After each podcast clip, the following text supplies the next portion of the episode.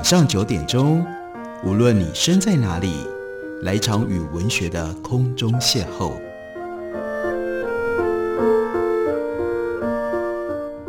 杨照谈书，邀您一同遨游文学世界，认识古今中外的经典之作。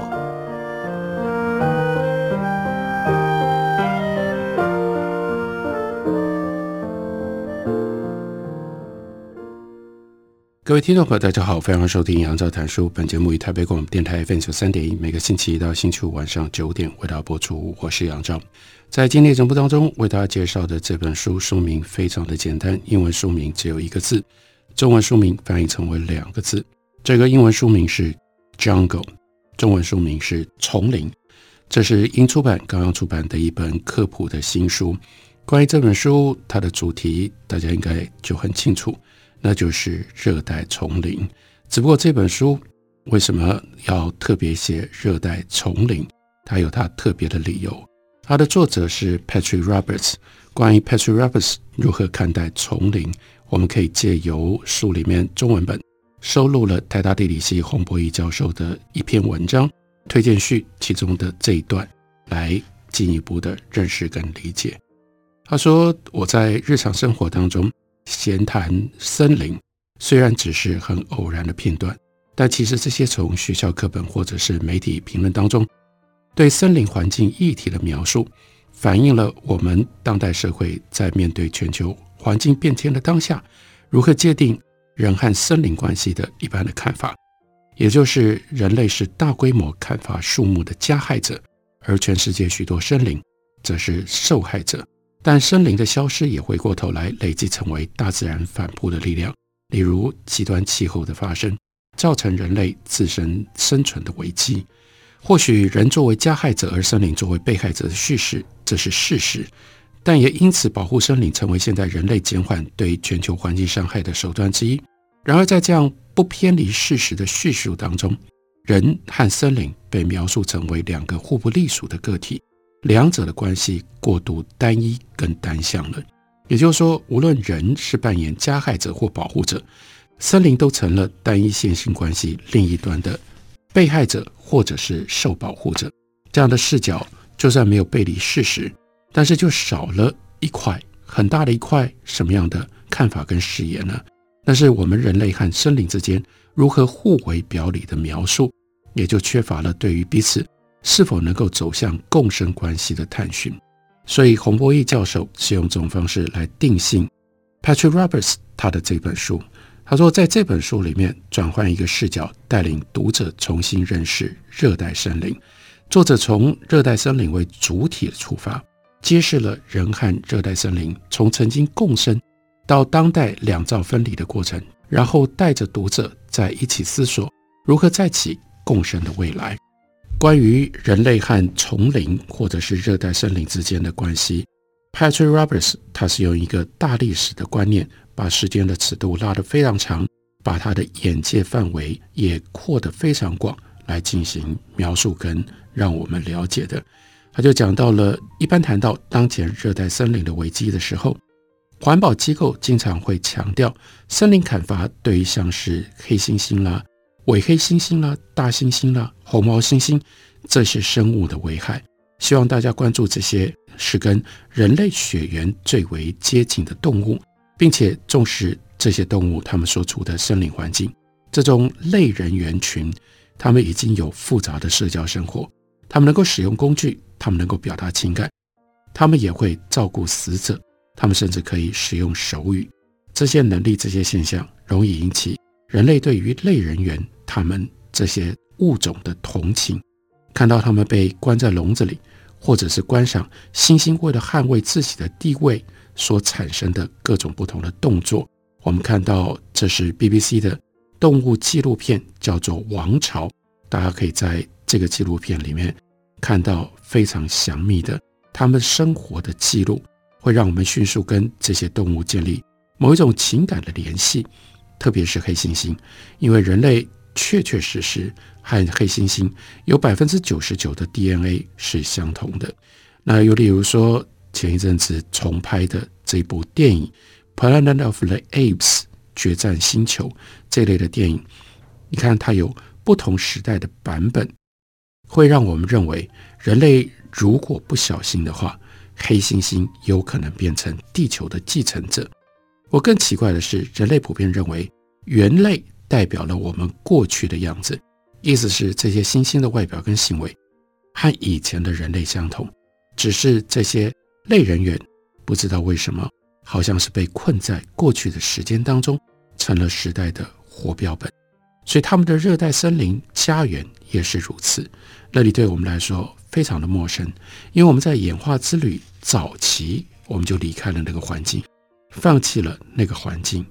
一般认为大概是在一千三百万年到七百万年前的某一个时刻，一种新型的 Great Apes，也就是人科当中的古人类，在非洲出现了。这些当时非常新鲜、刚刚出现的类人猿，也就是我们的曾曾曾祖先。自从达尔文写下人类起源的演化理论，我们就将古人类的演化。和离开热带森林以及其他类人猿物种联系起来。基于这种看法，我们的祖先大步地迈向草原，开始专精于直立行走，想办法让长距离移动更有效率，以便在非洲大草原追捕体型越来越大的动物。同时，因为直立解放了双手之后，古人类开始制作工具以及生火煮肉，为不断增长的大脑提供了能源。然后，古人类犬齿也变得越来越小，逐渐变成我们今天的牙齿。人类化石四肢的测量，人类牙齿的地质化学研究，以及跟人类一起发现的动植物化石等等，被用来支持这种所谓稀树草原假说。从大约七百万年前到三百万或两百万年前，对我们自己的起源，也就是我们对于人类系谱当中的 Homo。人属起源的描述，通常也就是减少攀爬、减少食用森林植物、增加双脚步行以及狩猎食草性的动物。这种想法深植于学术思想当中，甚至连人类大概在两百万年前首次远离非洲，也被认为是地球气候变化导致草原从非洲快速延伸到欧亚大陆东部所促成的。在中心市到更新世的环境变化当中，也就是 C 四草原急剧扩张、热带森林减少的宏观背景底下，这样的一个观点似乎是说得通的。不过，古人类学、考古学还有环境科学最新的研究却一再的显示，热带森林在我们早期祖先的出现跟演化过程当中，发挥了比一般认为的情况更积极、更更持续的作用。虽然这些森林正迅速的变化，但古人类的起源应该不是在草原，而是在热带森林当中。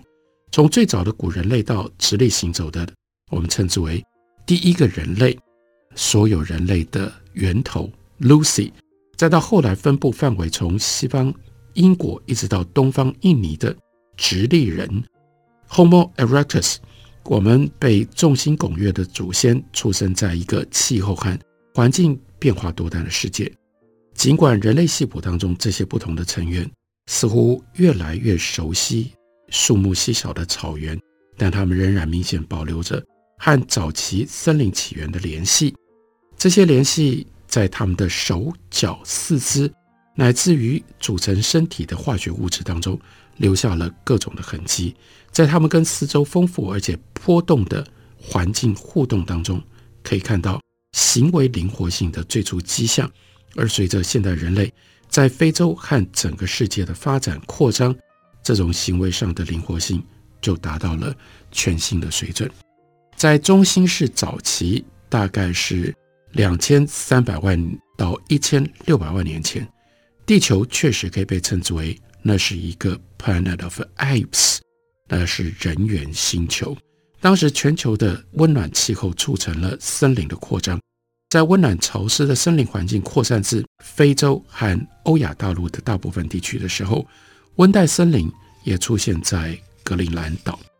灵长类的动物借此机会成长，包括相对比较新的猿类以及渐新式猿类的类人猿的分支，所有的大猿以及被称之为叫做 lesser apes 小猿的长背猿，在中新世早期一直不断的壮大。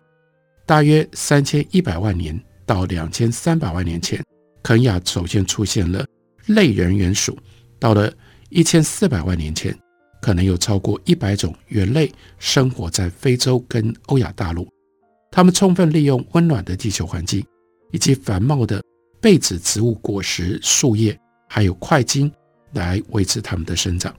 到了大约一千万年前，这是中新世中期晚期，气温下降，气候更加的干燥，就迫使高温森林退缩，而猿类。因此而随之灭绝，类人猿也遭逢致命的灾难。在那个之后，两百万年，大部分的类人猿就已经在或者是渐渐在非洲以外的地区消失了。一些指标性的物种灭绝，例如说来自于巴基斯坦的西瓦古猿、红毛猩猩，则是由亚洲硕果仅存的两种类人猿代表之一，存活到今天。在越来越受到限制的非洲亚热带以及热带森林里，大猩猩的祖先以及黑猩猩，还有巴比诺猿，他们的共同祖先出现了，逐渐演化。也正是在这个由热带森林、干燥林地还有草原共同所组成、日益复杂的地景世界当中，第一批的古人类和我们的祖先系谱就脱离了其他的人猿分支。开始走出了全新的开创性形式。古人类学家通常根据牙齿或者是头骨化石的形状，与我们现生人类的相似程度来辨别古人类。这是因为虽然经过时间的摧残，但这些骨骼通常能够完好的保存。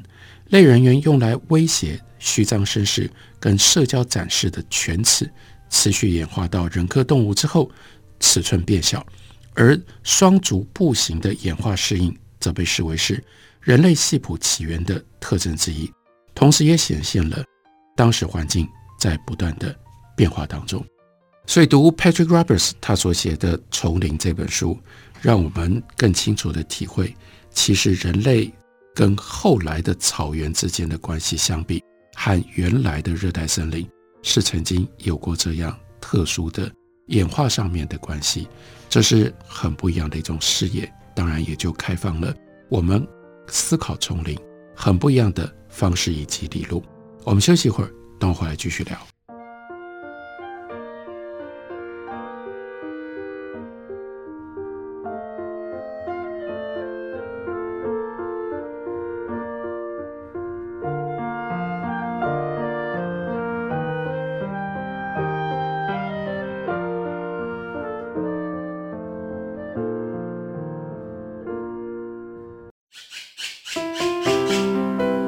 大家好，我是刘克襄。亲近自己的城市，找回城市的温暖。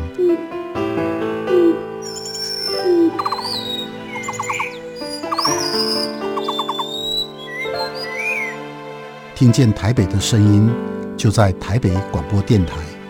，FM 九三点一，AM 一一三四。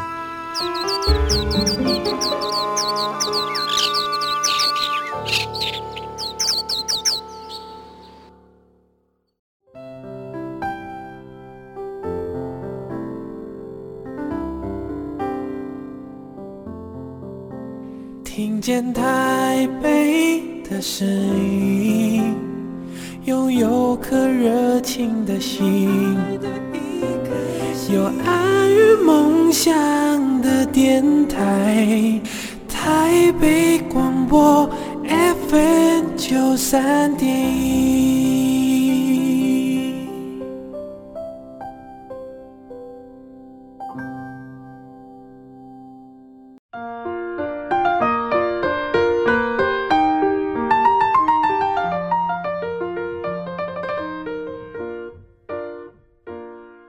感谢您继续收听《杨照谈书》。本节目以台北广播电台 FM 九三点一，每个星期一到星期五晚上九点，为大家播出到九点半。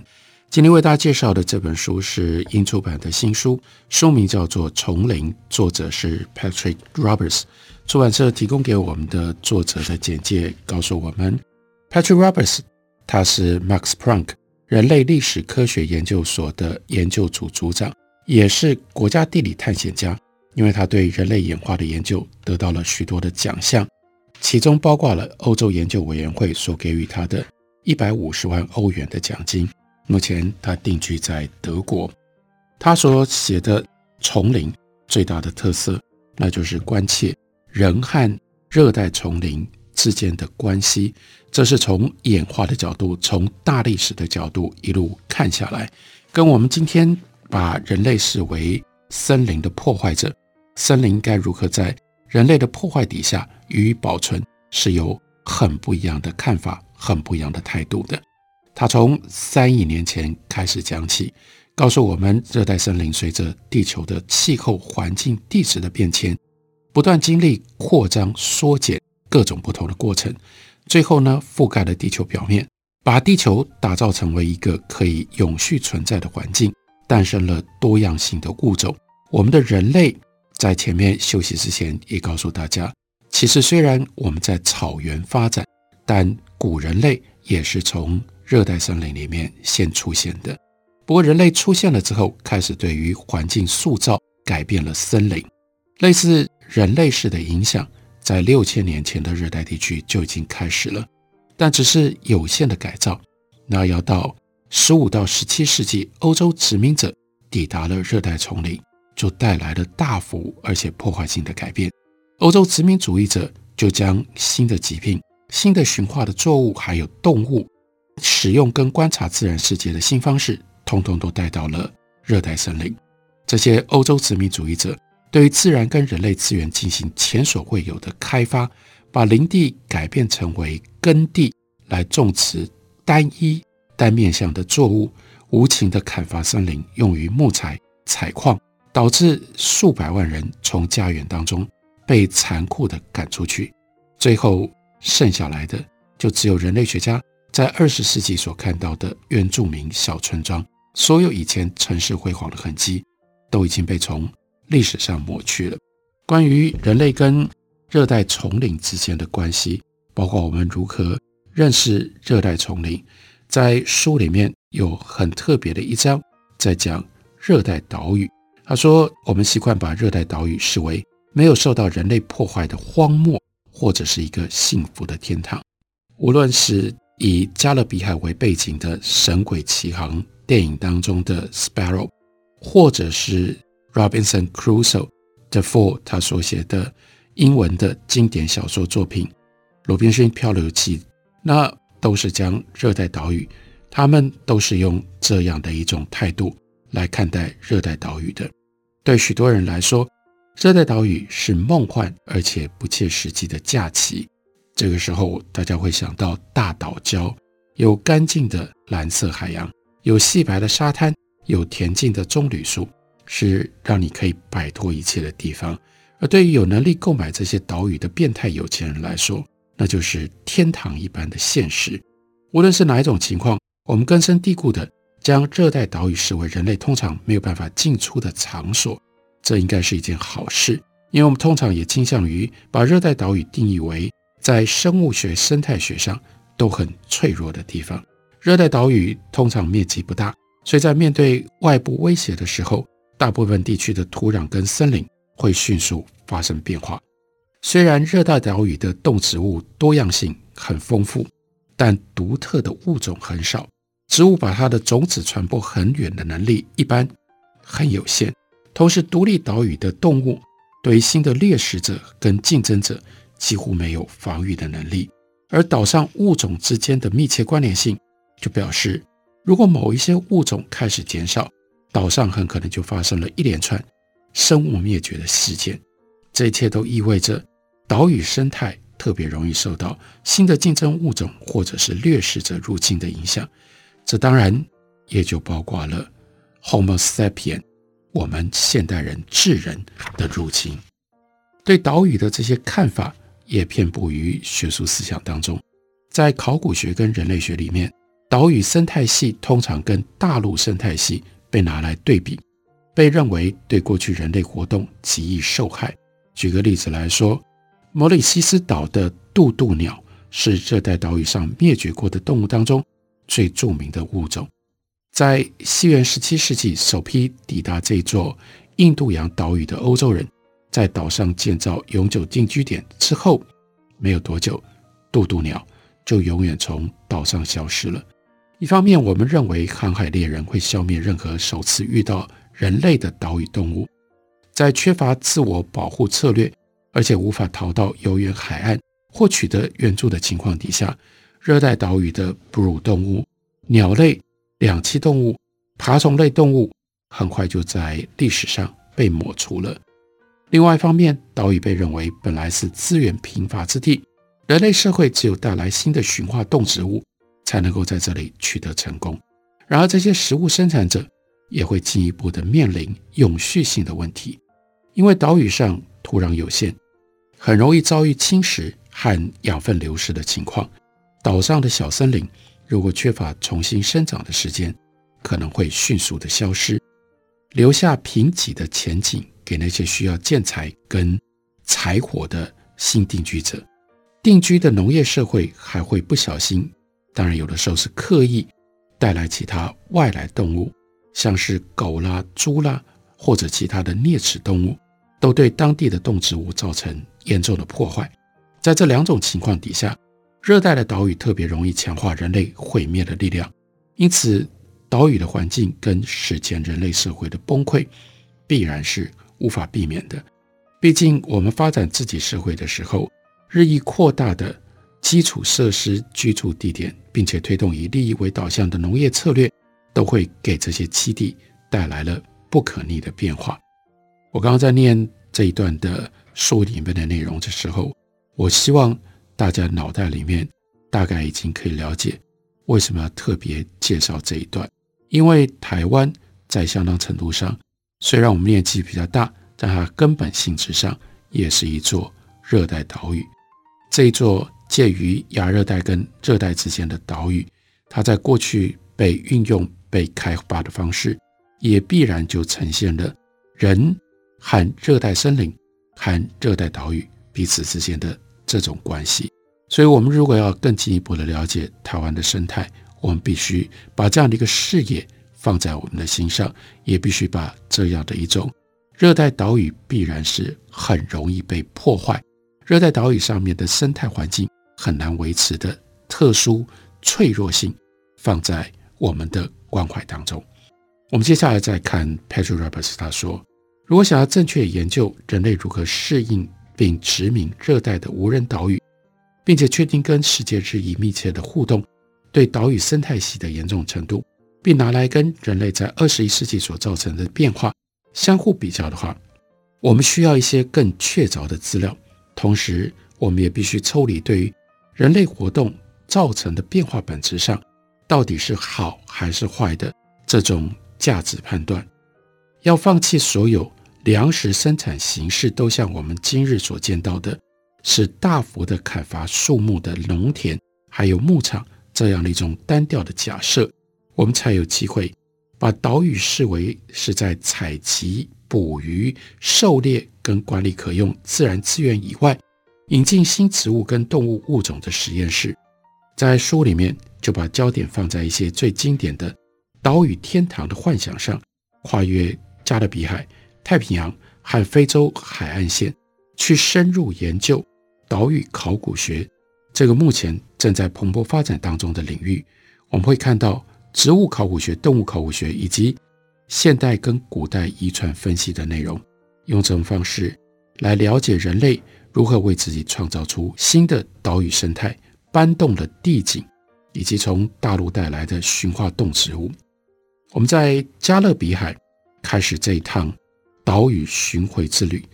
在加勒比海有七百多个以热带植被一尘不染的海滩、多样的原住民文化。以及电影里著名的海盗肆虐而闻名的岛屿所形成的岛屿群，这个群岛被加勒比海和北大西洋环绕，在北美洲、中美洲跟南美洲的东边，过去八千年当中，这里曾经被各种狩猎以及农业社群所占领，就使得它成为观察不同人类经济跟社会组织形式如何影响热带岛屿的最理想的实验室。在这里，我们就看到加勒比海地区最早的人类居民是经由两条不同的路线到达的，其中一群称之为叫石器人，他们可能是来自于中美洲，在大约六千年到五千年前抵达大安地列斯群岛；另外一群古早人是从南美洲。在八千年前，首先到达了千里达，然后在大约六千年前到三千年前，进入大安地列斯群岛的部分地区、小安地列斯群岛的北部以及小安地列斯群岛南部的至少两个岛屿。最后，他们的分布扩展到整个加勒比海地区。他们是猎人、采集者、渔民混合的群体，使用石头制造工具。古早人根据在海岸边由人类堆积的大量贝壳，也就是贝种来推测，他们高度的依赖沿海的资源来维持逐渐增长的定居人口。虽然我们无法确定他们人口的规模，但这个族群在各个岛上都留下专属自己的印记。这是非常有趣的一段历史，因为借由这些热带的岛屿，我们看到人类。在运用热带森林的时候，跟大陆上面后来所发展出来以砍伐然后制造耕地很不一样的一种模式。也就同时在书里面，Patrick Roberts 要提醒我们，人和热带森林曾经用这种方式共存共处，不见得人一定非得要破坏，作为热带森林的破坏者、加害者。这是很不一样的一种大历史的眼光，就记录在表现在这本书名非常简单《丛林》书里面。作者就是 Patrick Roberts，介绍给大家，推荐给大家。感谢你的收听，明天同一时间我们再会。